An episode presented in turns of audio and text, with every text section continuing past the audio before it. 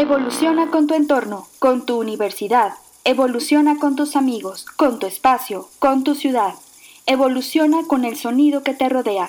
Evoluciona contigo mismo. Evoluciona hasta lograr la revolución sostenible. Una coproducción de la Dirección de Radio y Televisión y la Agenda Ambiental de la Universidad Autónoma de San Luis Potosí. La educación es un derecho humano y es clave para el desarrollo de los países. Hoy más que nunca, es prioritario encontrar la forma de asegurar la educación para las generaciones de jóvenes, adolescentes y niños, especialmente ante los retos que se han puesto de relieve con las condiciones extraordinarias que vivimos hoy en día. Como hemos dicho anteriormente, los días internacionales cumplen la función de concentrar la atención global en un punto específico para analizar los retos y buscar soluciones que contribuyan al bienestar global. Por ello, el Día Mundial de la Educación Ambiental que celebramos el 26 de enero busca crear conciencia sobre la necesidad de participar en la protección del medio ambiente para mitigar los diferentes impactos del cambio climático. Sin una educación de calidad, inclusiva y equitativa, con oportunidades de aprendizaje a lo largo de toda la vida, los países no lograrán alcanzar la igualdad de género ni romper el ciclo de pobreza que deja rezagados a millones de niños, jóvenes y adultos. Por ello es importante centrar nuestra atención en la educación ambiental para todas las edades. Es cierto que resulta más fácil educar a los más pequeños en el cuidado del ambiente, pero es a la población adulta a la que le corresponde tomar decisiones importantes para frenar el cambio climático, la degradación de los ecosistemas, generar condiciones más justas y equitativas para el acceso a alimentos sanos y saludables, así como la preservación de los ecosistemas terrestres y marinos. 47 años después de haber celebrado el primer día de educación ambiental, los retos continúan siendo cada vez más grandes, pero ya sabemos qué hacer y cómo hacerlo. Estamos en la década de acción por el planeta. Estamos a 8 años de cumplir el plazo acordado por 197 países en la adopción de la Agenda 2030, cuyos objetivos de desarrollo sostenible dejan de manifiesto la importancia de la educación ambiental para cumplir todas las metas y lograr la sostenibilidad.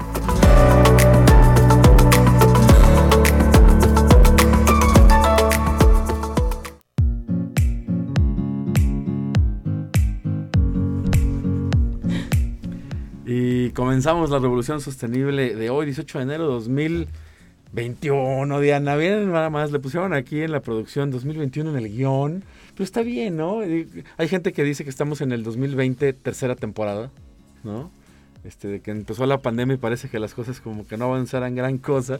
18 de enero de 2022, transmitimos desde Arista 245 en la zona centro de San Luis Potosí, aquí en la capital del estado, desde el edificio central nuestra queridísima y siempre muy orgullosos de nuestro edificio central y de nuestra universidad, que acaba de cumplir 99 años y estamos iniciando el año 100 estamos en el primer mes del año 100 de la universidad, del año 100 de autonomía, ¿no? porque eh, recordemos que la fundación y los primeros trabajos en formación y em, educación de esta institución comenzaron en 1623. Quiere decir que vamos por el año 400 de esta tradición educativa en diferentes áreas del conocimiento, en aquella época con los, eh, con los jesuitas, me parece. Em, estamos en el 88.5 FM aquí en la capital de San Potosí. Si están en Matehuala, 81, 91.9 FM también. El teléfono aquí en cabina es 444-826-1347, donde Ángel está en los controles, Ángel Ortiz, y claro que nos manda, este, pues nos manda eh, eh, el mensaje si nos quieren hacer alguna pregunta. Contactar a los invitados de cada uno de los programas también. Esto sirve a veces para hacer una pregunta directa o una felicitación y saludo. Em, Revolución Sostenible es una coproducción de la Dirección de Radio y Televisión y la Agenda Ambiental de nuestra Universidad Autónoma de San Luis Potosí.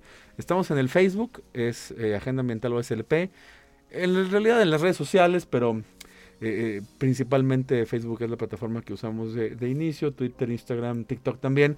Y pues bueno, ahí nos pueden buscar, por supuesto. A veces es muy fácil un mensajito, un inbox o un mensaje directo o en el muro, en los comentarios, etcétera, donde nos preguntan pues de repente alguna cosa o algo bien interesante.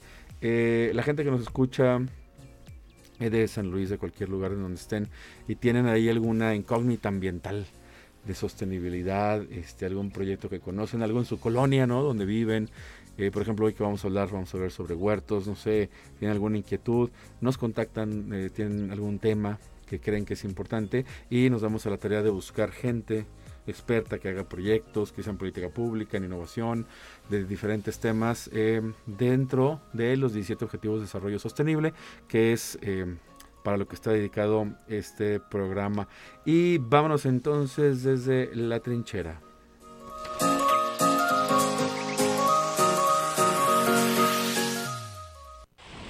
Desde la trinchera. Expediente. Nombre. Laura Tania Díaz Otálora. Áreas de interés.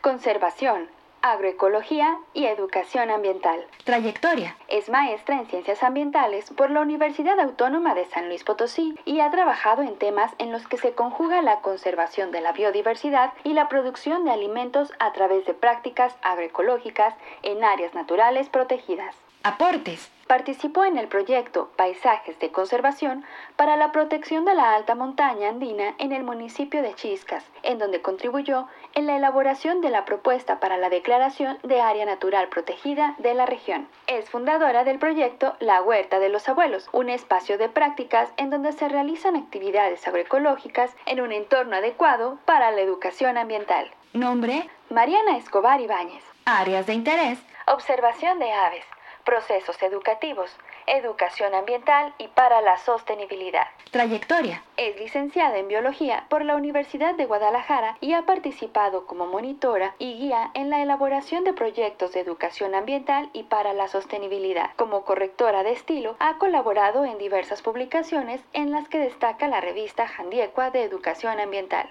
Aportes. Participó en el desarrollo de proyectos en el estado de Chihuahua. Colaboró con el diseño editorial del libro de actividades Un paseo por la huerta de los abuelos, en donde llevan a cabo actividades de observación del entorno y fomentan la convivencia de las infancias con la naturaleza.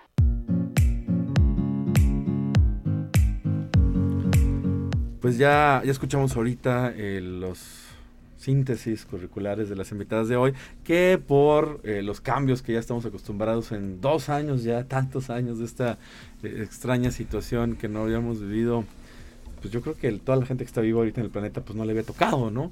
La, la pandemia del 17, pues, pues digo, fue hace tantos años que yo creo que casi nadie les tocó que les haya tocado estas dos etapas.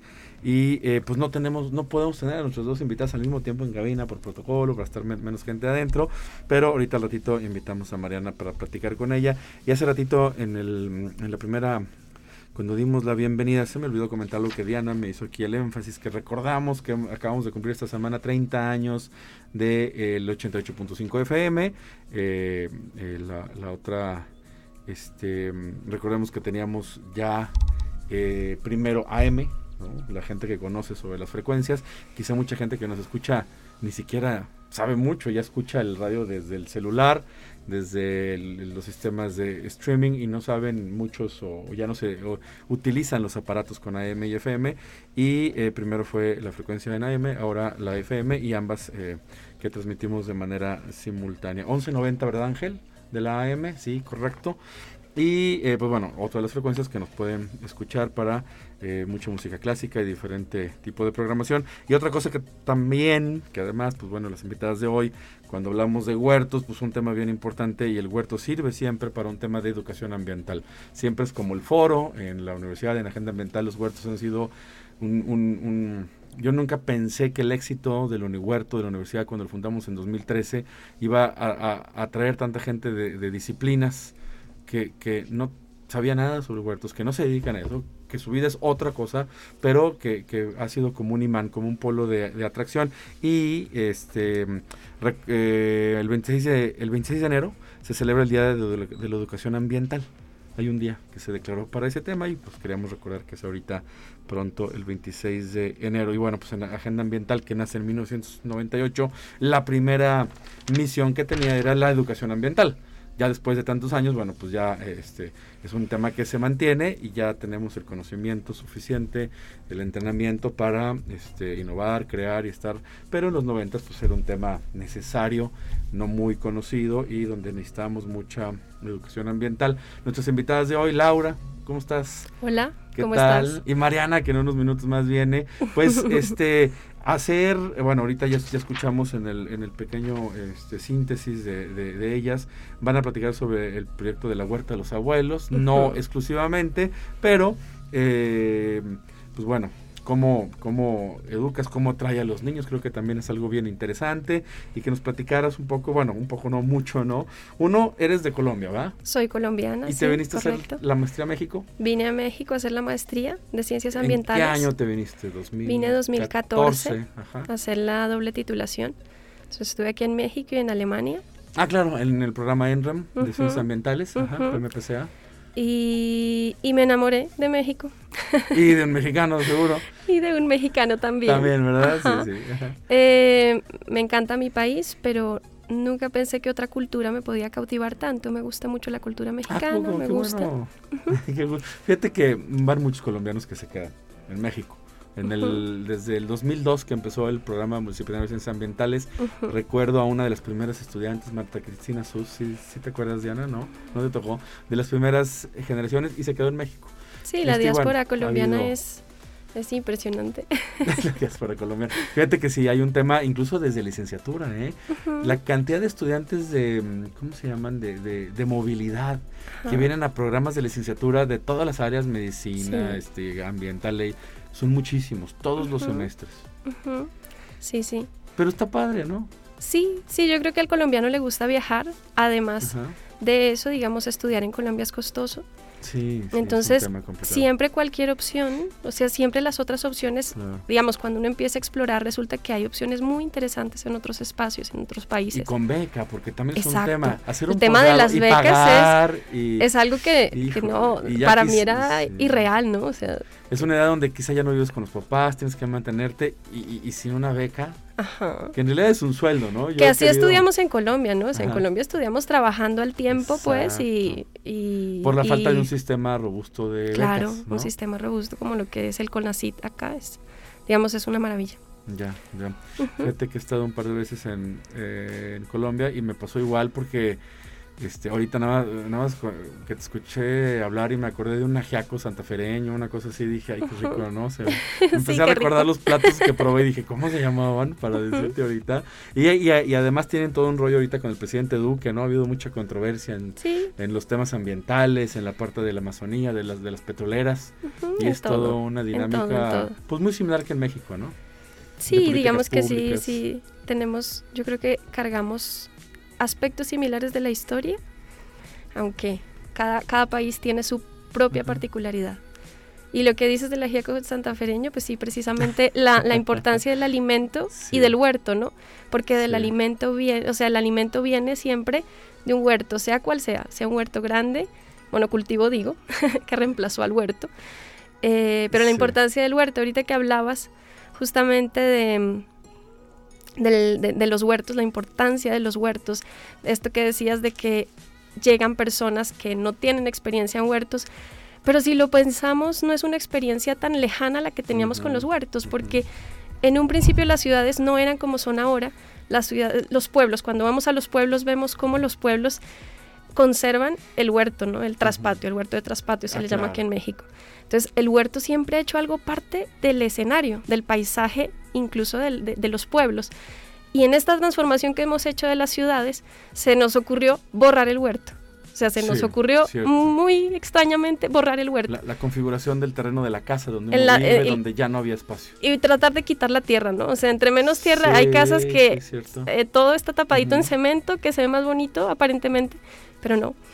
Y, y se borra la tierra para dejar solo el cemento. Entonces la importancia del huerto es fundamental, porque ahorita con todo esto que dices también del COVID, eh, justamente tengo un familiar un poco lejano en Colombia que está trabajando con eh, la, el diseño de nuevas, digamos, de nuevas viviendas donde se piense que haya un huerto, que es, fundamental, ¿no? para un huerto, claro. Sí, y claro. no es algo como, eh, a veces ir al, al, al futuro es un poquito ir al pasado, ¿no?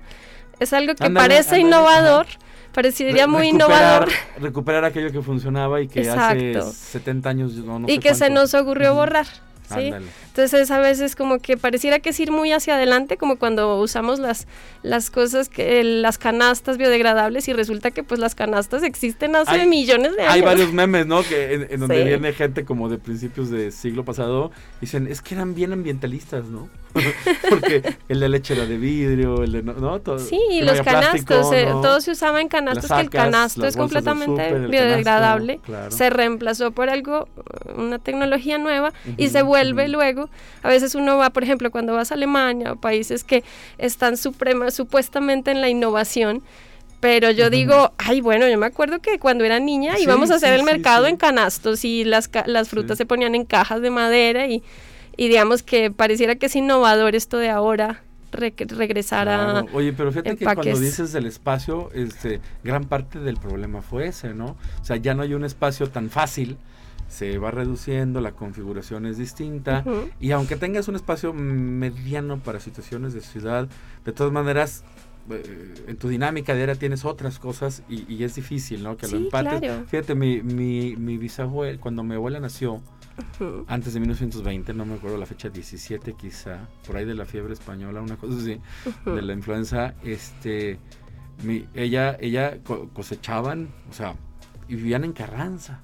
Fíjate aquí, Carranza, una zona completamente céntrica, donde ahorita está todo amontonado y en su casa tenían su huerta atrás y se iban y, en la mañana sacaban, ¿no? Eso fue lo que le pasó a la huerta, digamos, la huerta la llamamos que es un oasis en el medio de la civilización. Ándale. Es la resistencia que ha hecho la familia de mi esposo, digamos, mi esposo que está como en la lucha, no es, trabajamos en un espacio digamos, para ponerlos en contexto a quienes nos escuchen. Sí, claro. Trabajamos en un espacio, la Huerta de los Abuelos, es un espacio en donde estamos haciendo todo el intento de desarrollar agroecología. ¿no? La agroecología ¿En dónde está? está por Soledad, la colonia Morelos. Nosotros vivimos muy cerca. Cerca, ya. Nosotros vivimos muy cerquita, precisamente para estar Colonia más Morelos en Soledad. Ajá, Colonia Morelos. Bueno, si alguien nos quiere contactar con Laura, rato con Mariana, ya saben, nos pueden mandar un inbox, les, conseguimos un correo, etcétera, para que se entren en contacto. A ver, entonces, con tu esposo tienen un interés común. Sí, exacto. El huerto agroecológico. Sí, él es agroecólogo. ¿Y qué significa que sea un huerto agroecológico? Hacer agroecología es todo un proceso, digamos, es... Em, yo no soy agroecóloga, yo soy bióloga, ¿no? Estoy aprendiendo un poco de agroecología. Eh, y hacer agroecología siento que es un proceso de descubrimiento, de ir descubriendo, ¿no? Porque, mm, por ejemplo, tienes una plaga. Y lo normal, digamos, lo que ya estamos acostumbrados a hacer es como cuando tenemos, como cuando el perro tiene pulgas. ¿Qué haces cuando el perro tiene pulgas? No seas un tol. Seguramente es lo que la mayoría hacemos. E-, era lo que yo hacía con mis gatos, yo tenía gatos. Eh, y tratar de hacer agroecología es decir, a ver, resulta que cuando miramos todos los compuestos que tiene un asuntol, pues son gravísimos, ¿no? Eso es mm. tóxico, es tóxico para nosotros, para el ¿Ah, ambiente. sí, sí, generalmente pues todos los insecticidas. Como collares para antipulgas. Sí, sí, bueno, hay, hay algunos que, son... Uno, hay que buscar. Químicos. Tienes que buscarle una mejor opción, ¿no? No, no te vas con lo que ya se venía usando. Tienes que preguntarte si lo que estás usando o lo que solías usar, pues qué, ¿no? ¿Qué onda? ¿Cómo están los componentes? Eh, y luego empezar a buscar también otras alternativas, porque las plagas no aparecen porque sí.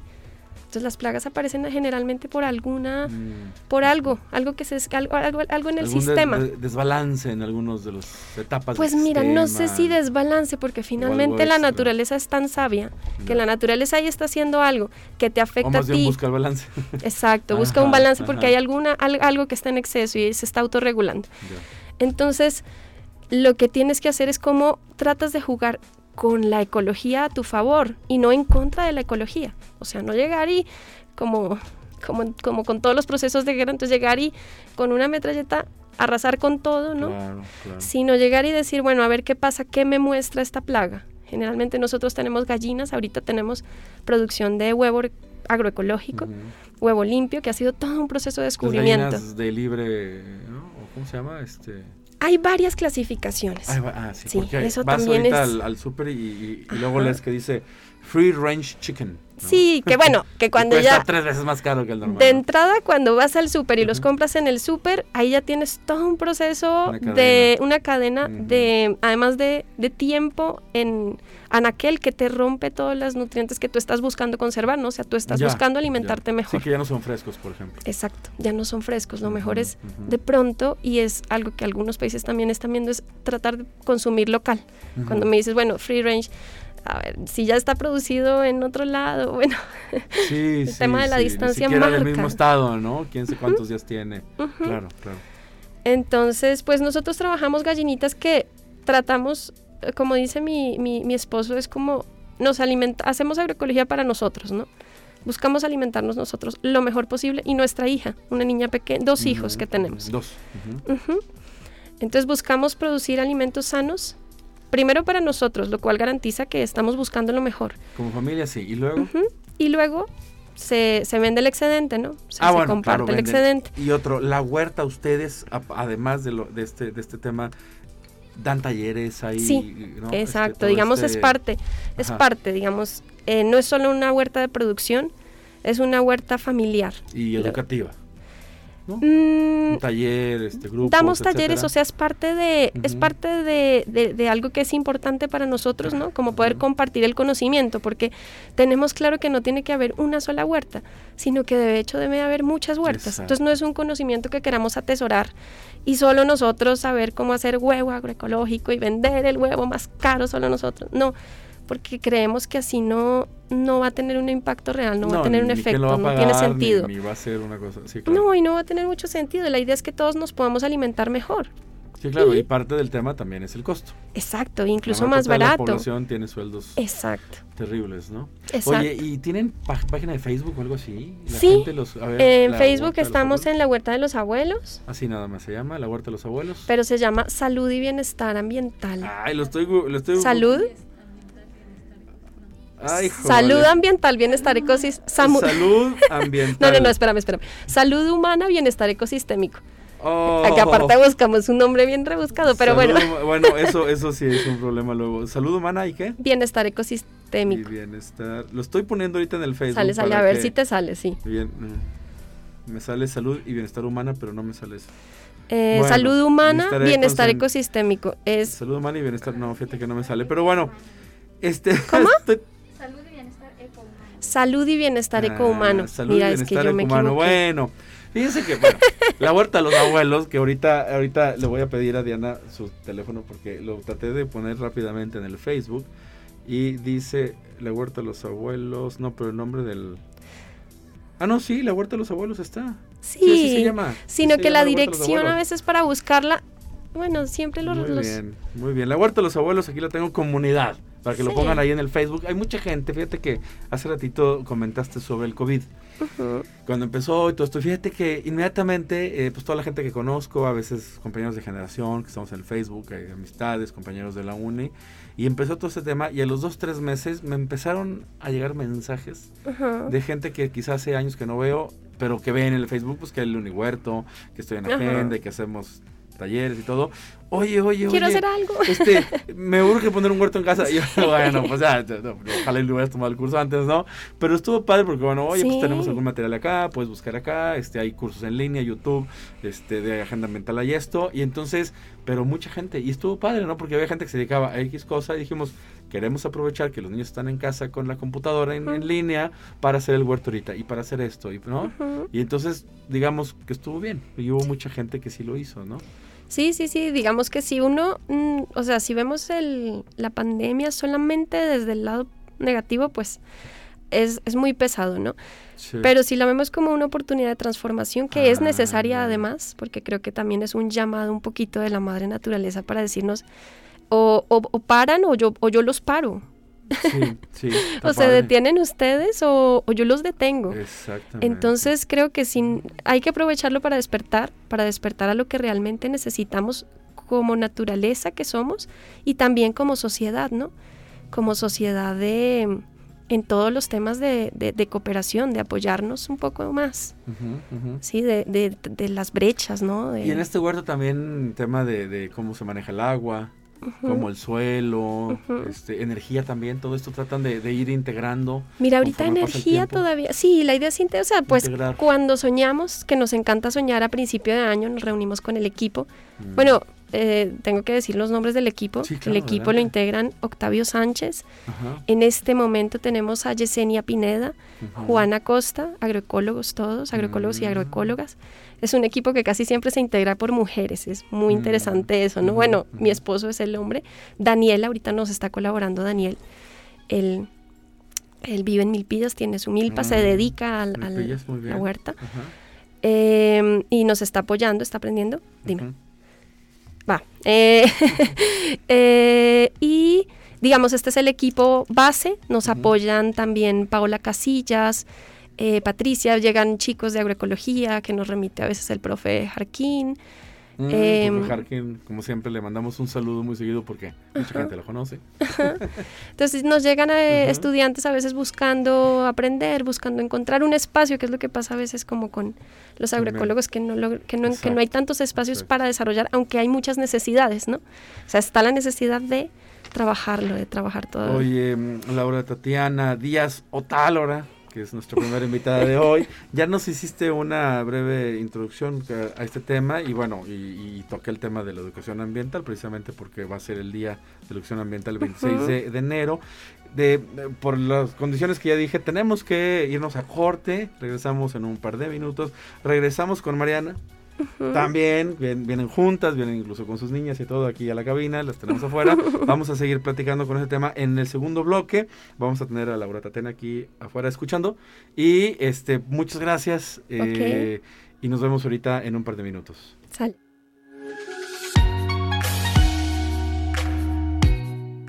Revoluciona tus ideas. Llama al 444-826-1348 o envía un mensaje al WhatsApp 4444-037782. Recuerda seguirnos en redes sociales como Agenda Ambiental UASLP en Facebook, Twitter e Instagram. ¿Tienes alguna propuesta? Compártela con nosotros al correo agenda.ambiental.uaslp.mx. Si has llegado hasta aquí, danos tres minutos. Regresamos después del corte. Ah, ¿sigues con nosotros? Acompáñenos en esta revolución sostenible. Noticias del Frente.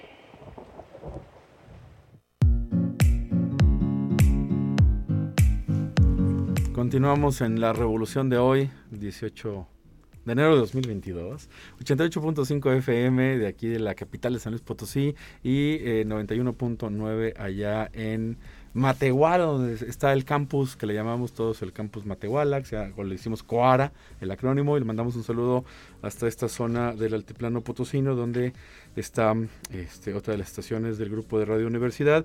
Eh, redes sociales, estamos eh, como Agenda Ambiental USLP y así nos pueden buscar. Y ahorita Diana está aquí tomando unos videos, me imagino, para TikTok y demás, espero, ¿verdad? Sí, estamos en eso, muy bien. Eh, antes de continuar con el tema que nos quedaron, vamos a recordar cuáles son las cosas importantes, que estamos en el mes de la educación ambiental, 26 de enero también el día, porque es importante porque además coincide con la invitada que estoy a punto de presentar ahorita en unos segunditos, ella y Lucy Nieto Carabeo, eh, nuestra querida profesora de mucha gente de otra generación más abajo, Lucy, perdón, pero pues, somos diferente generación, luego hay gente que no le gusta hablar de la edad, fue mi maestra, este hace, pues no sé, en los no- a finales de los noventas. Y eh, eh, Mariana, eh, ahorita platicamos más con ella, participó en un proyecto que se llama Jandiacua, que es la revista que hemos anunciado aquí en Revolución Sostenible, una revista en educación ambiental y eh, que me tocó cuando llego yo a Agenda en 2019, pues tratar de traer de, de- de- de vuelta y meter en las cosas más modernas de plataformas y demás para tener una revista en educación ambiental que le pueden poner ahí en Google Jandiecua con J y con K, Jandiecua USLP. Nos va a llevar al sitio de esta plataforma de revistas de la Universidad LECA y vienen ahí las bases para pu- publicar. Después de Mariana Escobar, pues bueno, Mariana, buen día. Este, llegó un momento en que había cuatro Marianas ahí en Agenda Ambiental participando, muy, muy, muy curiosa coincidencia. Y eh, pues bueno, Mariana nos va a platicar también sobre eh, eh, lo mismo que estábamos platicando con Laura. Y bueno, quería recordarles sobre Jandiecua y sobre este, este fecha sobre la educación ambiental.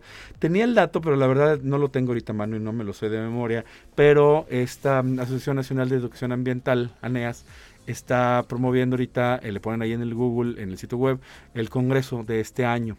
La verdad lo anunciamos en diciembre, noviembre, ahorita se me escapó, no tengo el dato en la mente, pero en ANEAS lo ponen ahí en Google y este viene la, convocatoria eh, actual, creo que es para este año si no me equivoco, y eh, pues bueno, eh, ha hecho un gran esfuerzo durante muchos años en esta asociación. No me acuerdo si ahorita está de, presidenta o recientemente fue, pero ha sido de las líderes de esta asociación nacional en educación ambiental durante los últimos años. ¿Qué más tenemos? Recordemos el espacio de consumo responsable. Muchísima gente que creen nos mandó un inbox y demás en diciembre. Oye, tengo aquí, quiero llevar mis electrónicos y el papel, quiero cambiar libros. Y la, la respuesta es sí, tenemos cada mes, pero pues ya en diciembre vamos a descansar, nos merecemos unas vacaciones. Entonces el 17 pues ya no hubo espacio de consumo en diciembre, porque el 17 fue nuestro último día. Retomamos este miércoles 26 de enero, zona poniente, recuerden, estacionamiento de la Facultad de Estomatología, ahí en la calle de Manuel Nava. Está muy fácil, digo, todo el mundo ubica, yo creo, esta calle que sale de la Glorieta y del Hospital Central, ¿no? Este suben tantito y a mano izquierda, en donde empieza el campus de la Uni, atrásito del Hospital Central, hay una reja azul de la facultad y ahí van a ver un toldo y cuando ven la gente ahí, obviamente eh, por las condiciones de contagio y todo, ya saben, es espacio abierto, cubrebocas y todo lo necesario que ya después de dos años ya no sabemos, obviamente todo el mundo, este, para hacer, ya saben, desde tratar de, reparar un electrónico o de plano desecharlo para darle el uso a, eh, mediante las técnicas de recuperación de metales, etcétera, y eh, tratar de hacer un poco de minería de, de, este tipo de residuos que tienen un gran valor, libros, papeles, pilas, ese sí es un tema bien, bien importante. Hasta ahorita no conozco que haya un tema de pilas eh, em, que no sean desechados, o sea, aunque sean recargables, que cuando pierden el uso sean reusables o, desarmables. Eso es un tema bien, bien importante. Le damos el, eh, las colectamos y le damos el tratamiento y el, manejo adecuado para que generen, para minimizar el daño al, al, mínimo. Y es un tema que mucha gente sí nos pregunta porque luego nadie sabe qué hacer con las pilas y no es que te encuentres ¿cómo se llama? contenedores de pilas en todos lados. No es que vayas en la calle, ah, mira, aquí hay uno y déjame. No, no hay. Y eh, bueno, en algún momento espero haya esfuerzos municipales y demás sobre esto. En el pasado ha habido algunos intentos, pero necesitamos algo más permanente. Tenemos también, eh, hablando del espacio de consumo responsable, en la Facultad de Ciencias Químicas, ahí mismo en el campus de la capital, en zona poniente, suben y en, el último campus que está junto a la banderota, que la llamamos todos, ¿no? que, es, que creo que se llama bandera monumental, creo. Este, ahí está la, cafetería por la reja sobre Manuel Nava, la cafetería de la, de la facultad. Y eh, tenemos ahí desde hace unos meses el tema de eh, recolectar aceite vegetal, aceite comestible ya lo usamos, ya te hiciste unas enchiladas potosinas, le pusiste, ojalá y no le pongan tanto aceite porque luego tampoco es bueno para la salud. Te hiciste unas, ¿cómo se llama? Unas papas a la francesa, esas sí necesitan mucho, mucho aceite. Entonces lo, guardamos en un bote grande como de, no sé, de, de refresco quizá, obviamente ojalá y que no tengamos, ¿no? Porque luego es una bronca tener este, tomar tanto refresco, algún envase de plástico con una tapa roscable durante un año o lo que sea. Y cuando lo llenemos, lo podemos llevar ahí a la facultad en este, ay, aquí lo tengo, gracias Diana, eh, en la facultad y ahí entrando en la puerta a la derecha hay un contenedor especial con una infografía con instrucciones bien sencillo donde vacían y que creen es, es, un recurso bien, bien, bien importante. Hay empresas de diferente tipo que aceites gastados tanto de vehículos, de, máquinas como comestibles, les dan una segunda vida con técnicas de limpiado, de mezcla con otra cosa, etcétera, para otros fines y tratar de usarlo varias veces el recurso y no nada más al agua que dicen que contamina un litro de aceite, un millón de litros de agua al parecer. Es un dato que he escuchado muchas veces. Es muchísimo y es bien importante. Participen, eh, comunidad universitaria, ya saben casi todo el mundo dónde está la Facultad de Ciencias Químicas. Le agradecemos a Gabriela Palestino todo este esfuerzo de parte de la facultad, las directoras anteriores desde hace años, toda esta apertura y trabajo constante con agenda ambiental para innovar y este esfuerzo que nació el semestre pasado porque eh, la, directora y el personal siempre ha tenido mucho, mucho interés en el manejo en general de todo y de los residuos. Y aquí tengo el dato, ay, nada más que me están quitando aquí el bloqueo del celular. El congreso que les decía, aquí les va, que les quedé a deber hace ratito. El tercer Congreso Nacional de Educación Ambiental para la Sostenibilidad. El tema está, está muy padre, el tema se llama Crítica, Giros y Alternativas frente a la Emergencia Planetaria. Suena como película distópica, ¿no? Este tiene un nombre muy, muy llamativo. Es del 16 al 20 de octubre del 2022. El cartel está muy bonito. El diseño gráfico, además. Búsquenlo ahí en Google. Congreso Nacional de Educación Ambiental para la Sustentabilidad. Le ponen Aneas y les seguro lo van a encontrar y viene ahí, va a ser presencial y virtual, se supone que medio, medio, espero que ya para entonces tantas vacunas que llevamos y todo ya sirva de, algo y la inmunidad de rebaño. Bueno, eso es lo que les quería platicar y... Ay, la Facultad de Psicología también, por poco y se me iba. Tienen un voluntariado Amor en Acción en el CERS que es eh, la Coordinación de Extensión y Responsabilidad Social de la Facultad de Psicología. Tienen huerto, tienen tema para niños de, lectura, de, temas de prevención de la violencia, el huerto urbano, que colaboramos con ellos, huerto forestal, etcétera. Y em, en el Facebook buscan CERS, coma Psicología USLP. CERS, C-E-R-S, Psicología USLP. Y hay un formulario, se, inscriben y pueden participar estudiantes de otras facultades, etcétera, en, en esta iniciativa. ¿Y qué creen? Pues ahora sí seguimos con el tema. Pero para eso le damos la bienvenida a Aramara y Emilia. ¿Cómo están? Bien. Ay, las dos se pusieron de acuerdo para acercarse al micrófono. ¿Cómo están? Oigan. Aramara tienes nueve años, ¿verdad? ¿Me estabas contando hace rato? Sí. Sí, qué padre. Y Emilia tiene seis. Sí. ¿Cuándo cumpliste los seis? ¿Hace mucho? Pues. ¿Cuándo fue tu cumpleaños? Eh? El 12 de julio. De julio. Ah, muy bien. Ya vas a cumplir siete este año, ¿verdad? Qué padre. Oigan, a ver. Pues yo había dicho que venía una señora que se llama Mariana. ¿Qué creen? y resulta que llegaron unas amigas que se llaman Aramara y Emilia.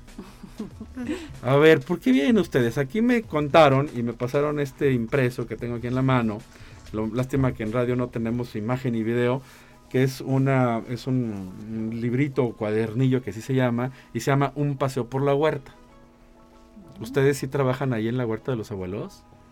Pues a veces vamos y montamos en ponis y les damos de comer a las gallinas. Dale, yo pensé que iban a trabajar y se van a montar, mira nada más. Qué padre, ¿no? ¿Ponis hay ahí, en serio? Sí. Está padrísimo, oye. Y son, bueno, los ponis sí son más altos que ustedes, ¿verdad? Mm. ¿O sí son chiquititos? No, no están tan chiquitos. ¿No están tan chiquitos? ¿Sí los ven grandes? Sí, son más altos. Son más altos que ustedes. Oigan, un paso y me dijeron que ustedes tenían que entrar a platicarnos porque este, bueno, ellas son las hijas de Mariana Escobar. ¿Qué tal Mariana? ¿Cómo estás? Hola Marcos. Que como les decía, colaboró con Agenda Mental un tiempo para el tema de eh, principalmente de la revista Agenda que comenzamos, que, comentamos. Estaba viendo, oigan, eh, Aramara y Emilia, estoy viendo aquí en el, en el cuadernillo que los personajes se llaman Flora Luis y Temiki. Así se llaman.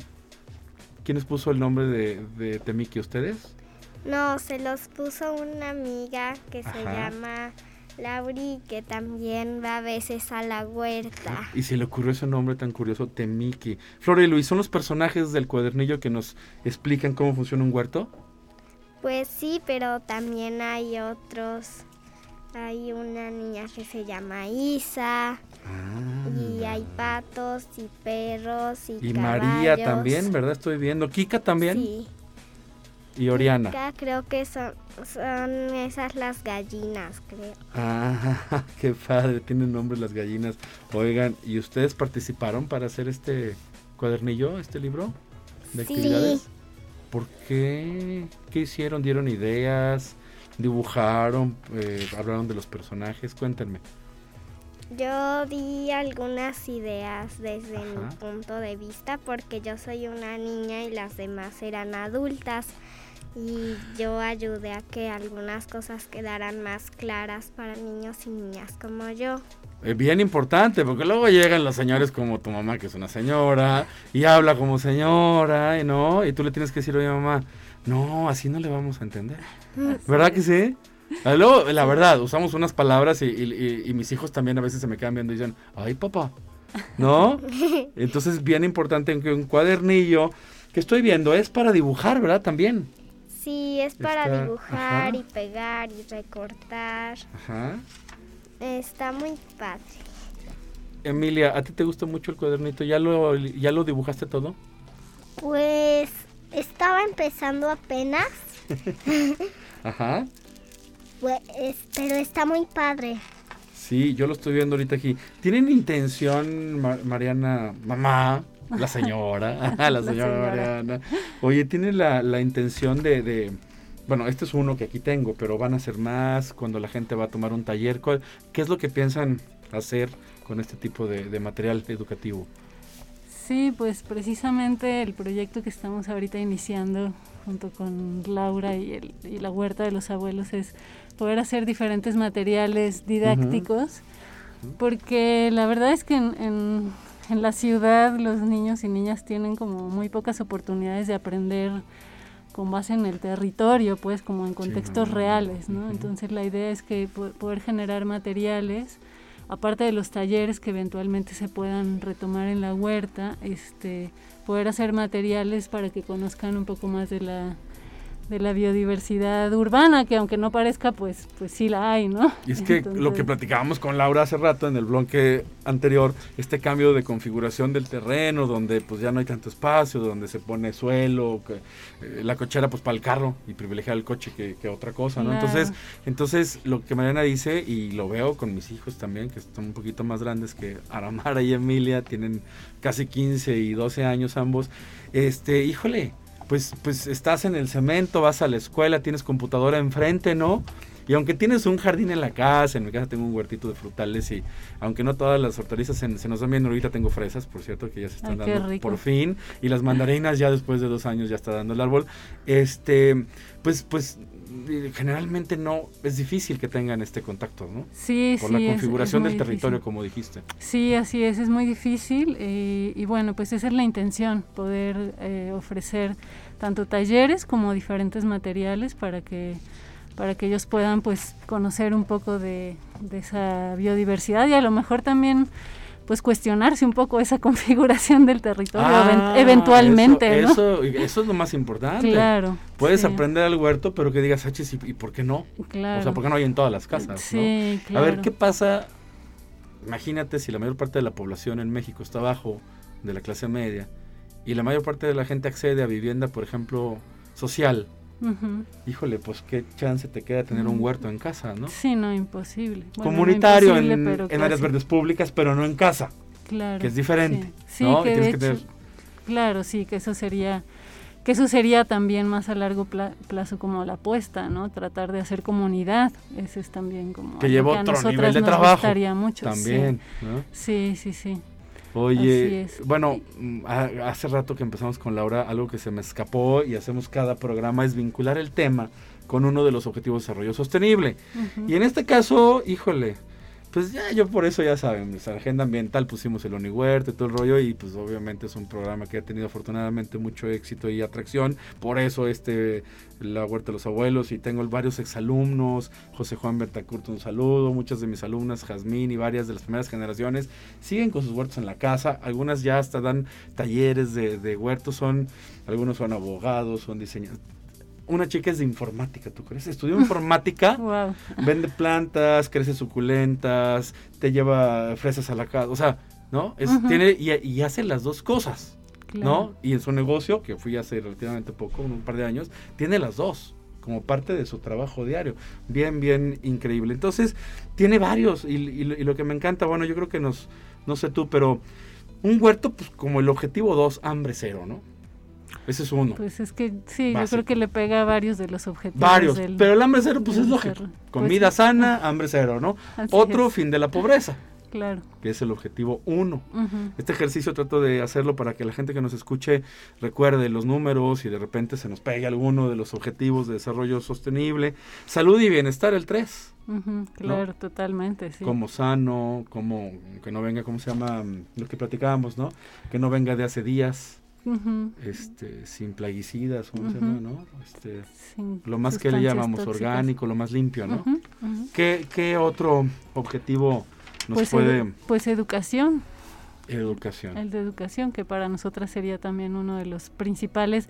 Digamos está la huerta como proyecto pero además Laura y yo traemos como el proyecto más específico educativo. Como el cuadernillo. Que es justo ahorita estamos celebrando porque acabamos de terminar una, aprovecho para hacer el comercial, una campaña de fondeo colectivo, fue algo muy lindo, en vez de buscar como un, un, préstamo o algo así, ah. decidimos apostarle pues a que la gente pudiera, pues la gente que quisiera pudiera apoyarnos. Entonces a través de una plataforma que se llama Donadora, que es mexicana, hicimos una campaña de fondo colectivo, entonces nuestros amigos y familia podían entrar y hacer un donativo de la cantidad que quisieran y a la vez funcionó también como una especie de preventa para el cuadernito. Entonces si donabas 150 pesos, que es lo que cuesta el cuadernito, ah. recibes el cuadernito en tu casa, ¿no? Ahorita apenas estamos este, estrenándolo, pues apenas lo acaba, ah, de salir de, la, de la imprenta porque acaba de concluir el fondeo, entonces ya tuvimos dinero para hacer la impresión,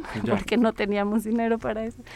Y entonces entonces eh, pues ya vamos a, empezar a hacer los envíos del cuadernito, pero también lo tenemos ya disponible a la venta. Y la idea es que sirva también como un material, obviamente para quien conoce la huerta de los abuelos va a ser muy significativo porque conoce el espacio, los personajes, pero también para niños y niñas que no conocen la huerta, pues creemos que puede ser algo muy atractivo porque pueden, como decía, acercarse un poquito a un espacio real que existe en esta ciudad y, y, de donde pueden aprender mucho. Oye, aprovechando y antes de que se vaya y que se acabe el programa, Diana, ¿sabes qué se me hace? Un, una fotito este, yo creo que aquí en cabina para que la gente lo está viendo y que Diana nos ayude ahorita, nuestra productora, a subirlo al Facebook, a Agenda Mental los LP y le ponemos ahí, yo, yo, creo que ya le pusiste like a la página de la Huerta de los Abuelos y ponerle el arroba, ¿no? Para, para ligarlos y la gente que lo vea ve ahorita en unos minutitos más en lo que Diana aquí que ah, mira que se sí, padrísimo. se ve que estamos en el programa y todo. Y entonces para que nos sirva un poquito para promocionar este esfuerzo que se convirtió en un esfuerzo colectivo Así por lo que nos platicas y que la gente que nos escucha en el Face pueda ver al, rato este bueno la portada y obviamente que se pueda entrar en contacto si tiene niños pequeños o de alguna edad que le llame la atención quizá ya de más grandes ya no les llama mucho pero este que estén interesados en que sus niños tengan este contacto algo. No nada más para el libro sino para el tema de la huerta en de la huerta sí incluso gente que, que, pueda desde las escuelas también podemos Oye, eso ofrecer de las escuelas está bueno, actividades para escuelas. Digo todo esto apenas estamos como todavía definiendo las escuelas digo tú tienes educación en casa ya me habías contado. Laura, ¿tú también? ¿Tú no? Ah, bueno, está muy chica todavía tu niña, ¿no? Ah, pues va al kinder. bueno, el kinder, claro.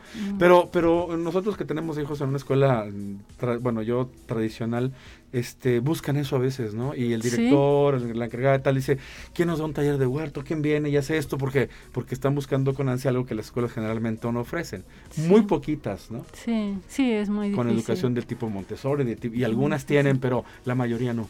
Sí, así es. Y algo es que luego generalmente luego pueden ser incluso más caras, las que tienen huerto, gallinas, pone y pues la colegiatura es muy alta, ¿no?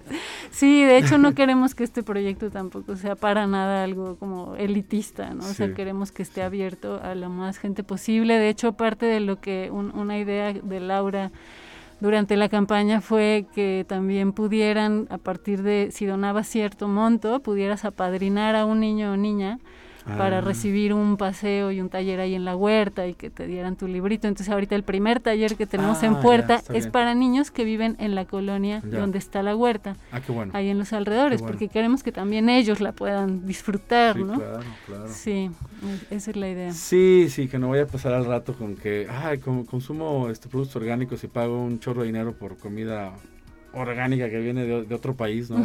De, Israel, ¿no? Este, Con todo el de Chile, con todo el impacto ambiental de China, bueno, de China ya ni que. Ahora con la carne esta sintética, no sé qué están sacando, ¿no? sí, que crían en laboratorio, no sé qué tantas cosas raras. Híjole, oye, pues tenemos, pero fíjense que nos quedamos ahorita en el, en el recuento, pero yo creo que si nos vamos por los ODS, miren, ya van cuatro. Y ya, Mariana, ¿no? educación, bueno, creo, identificamos desde el bloque anterior con Laura que era un tema importante, pero por ejemplo llegamos al 5, igualdad de género. Y Aramara dijo, ahí hace rato, soy la única niña y las demás son adultas. Y habló en femenino, ¿no? Sí. ¿No? Sí. Este, De hecho, Aramara me corrige todo el tiempo en mi lenguaje no inclusivo. ah, Porque yo digo nosotros y solo somos mujeres que y siempre que- me dicen "No, desaprender". mamá, Claro. nosotras. Sí. Claro, claro. Pero fíjate que sí, nosotros en los programas de, la, de los huertos de la universidad identificamos este problema o esta separación, porque todavía en un proyecto que hicimos en La Pila, en la delegación de La Pila que acabamos en 2019, pues pasó que al principio mujeres y niñas dijeron, ah, sí, nosotros y, lo- y los niños no. Au- automático, ellas los, los separaron y ellos se separaron. No, no, no, y terminó, y entonces fue todo el esfuerzo de decir, aquí todos, ¿no? Sin, sin ningún problema. Seis, agua limpia y saneamiento. El agua llega, se infiltra, produce biomasa, plantas, este, clorofila, todas las cosas que nos gustan para respirar mejor, ¿no? Etcétera. Y además hay el, el- no sé, híjole, yo creo que nos podemos ir, hay energía. Por ejemplo, un huerto y la biodiversidad hace que esté más fresco el ambiente, menos caliente, que humedad relativa y puede incluso hasta regular cosas que luego se tratan de corregir con la energía, ¿no? Reducción Claro. de desigualdades en las ciudades, las ciudades con, con- Híjole, oigan, ¿no? Pues ya para qué, casi todos los 17, ¿no? Casi que estoy ahorita dando Sí, una re- revisada, ¿no? Realmente creemos que, pues sí, que es un proyecto que atiende a, a diferentes problemáticas y que es muy rico, muy rico. Yo la verdad, cuando vamos allá a la huerta de los abuelos, creo que parte de lo bonito es que es un espacio muy diverso. Eh, porque tienen frutales, tienen hortalizas, tienen los animales, ¿no? Y entonces no es una cuestión nada más de, de hortalizas, por ejemplo, como pueden ser otro tipo de huertos, Claro, eh, que también en el es, contexto claro, educativo, ¿no? Como el huerto huevos, escolar, ah, y entonces pues solo ya. son a lo mejor zanahorias y lechugas, Claro. pero, pero acá los niños y niñas o la gente que vamos a, a la huerta de los abuelos, pues realmente hay mucha diversidad de la que se puede aprender. Me, me quedé con la duda ahorita que dijiste que no nada más es la hortaliza y lo que. Laura mencionó de, las gallinas, el huevo. Y por ejemplo, una pregunta, porque, este, vegetariano, digamos, llegas al tema nada más o también la, la gallina como alimento, conejo, etcétera. Eso todavía... ¿cómo- Ahorita no lo están, no, ahorita todavía no lo están aprovechando, sí. Carnes no. Pero sí los procesos que vienen de los, de los productos de los animales, como el huevo, etcétera, claro. sí. Los, los derivados, claro. Bueno, es que, perdón, pero Laura está hablando acá porque no podemos, no puede entrar, Sí. entonces trato de ir diciendo más o menos. Actualmente, así es como está el contexto, pero sí me gusta porque la, la mayor parte de los huertos no tienen el tema de los huevos, o sea, na- No. nada más es l- el, el jitomatito y todos contentos. ¿no? Exactamente, sí. Y acá es un espacio que además es una huerta, pues que... que- que Ah, es- composta, claro, Composta. claro, bien importante. Oye, eh, Mariana, mm, em, Aramara nos dijo hace rato, este, bueno, ambas, que de los ponis, ¿por qué hay caballos ahí? Bueno, eso ¿Hay que algo de equinoterapia? Este, ¿Hay alguna cosa que tenga que ver con, o sea, cuando van al huerto también está... Ahí en la huerta tienen un espacio que de hecho se renta para gente que tiene caballos y que no tiene Ah, dónde eso tenerlos. es. Entonces, algunos caballos son de ahí de la huerta, pero también hay caballos de gente qué pues que ahí los tiene, pero sí Ajá. se dan clases de para niños, clases de equitación. Equinoterapia ahorita no se está manejando así como tal, ¿no, Laura? No, e- equinoterapia en este momento no. Eh, es, digamos, lo, lo bonito de la huerta es que son varios proyectos trabajando al tiempo, ¿no? Está Equilearning, que, que está operando ahorita ahí en el espacio de la huerta. Y dan clases de equitación, tienen un grupo también de escaramuzas, pues. Y eh, ya no se está trabajando ahorita, mm, eh, ¿cómo se llama? Lo otro, Equinoterapia. equinoterapia Ujú. solo, solo todo el tema de equitación. En este momento no lo damos nosotros, no es algo directamente que damos nosotros. Eh, Va la profe que tiene sus estudiantes y, y, y- y se combinan varias actividades en el terreno al ser un terreno familiar, ¿no? Claro. Y, y bueno, pero este tema que nos decías tú, Mariana, de, de, pues estar en el, en el territorio, en el suelo natural, pues los animales también son parte de y, y esta convivencia, ¿no? Sí, claro. Sí, la verdad es que sí, es, es muy rico encontrarte con un espacio así en medio de la ciudad. hay, hay también una amiga de nosotras hizo un inventario de las aves, salieron más de 60 ah, especies de aves de ahí de la huerta. Está por salir el catálogo, de, sí, con las aves. Hace rato que tuvimos un invitado sobre avistamiento de, ah, sí, aves. Sí, sí, claro, sí, claro. sí, lo conocemos. Búsquenos, eh, Mariana y Laura, que estuvieron hoy de la Huerta de los Abuelos, y Aramara y Emilia, que están aquí afuera. Gracias porque nos acompañaron. Muy, muy interesante lo que, nos, lo que nos platicaron. Papás que nos escuchan principalmente o de otra edad, búsquenos, los ponemos en contacto este, por si alguien quiere participar, ir y obviamente empezar a trabajar con el cuadernillo de actividades de un paseo por la huerta. Muchas gracias y nos vemos el próximo miércoles. Gracias.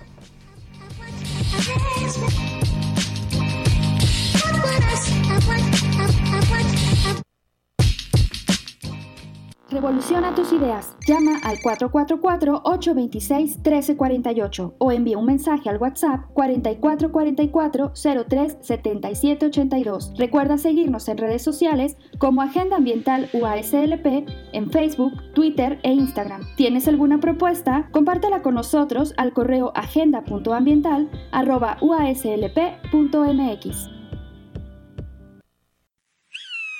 Tú Eres la promesa de una generación. Formas parte de un gran número de personas comprometidas con un mundo mejor, más justo e igualitario. Eres la solución. Eres el cambio. Eres la revolución sostenible. Evoluciona tu entorno. Una coproducción de la Dirección de Radio y Televisión y la Agenda Ambiental de la Universidad Autónoma de San Luis Potosí.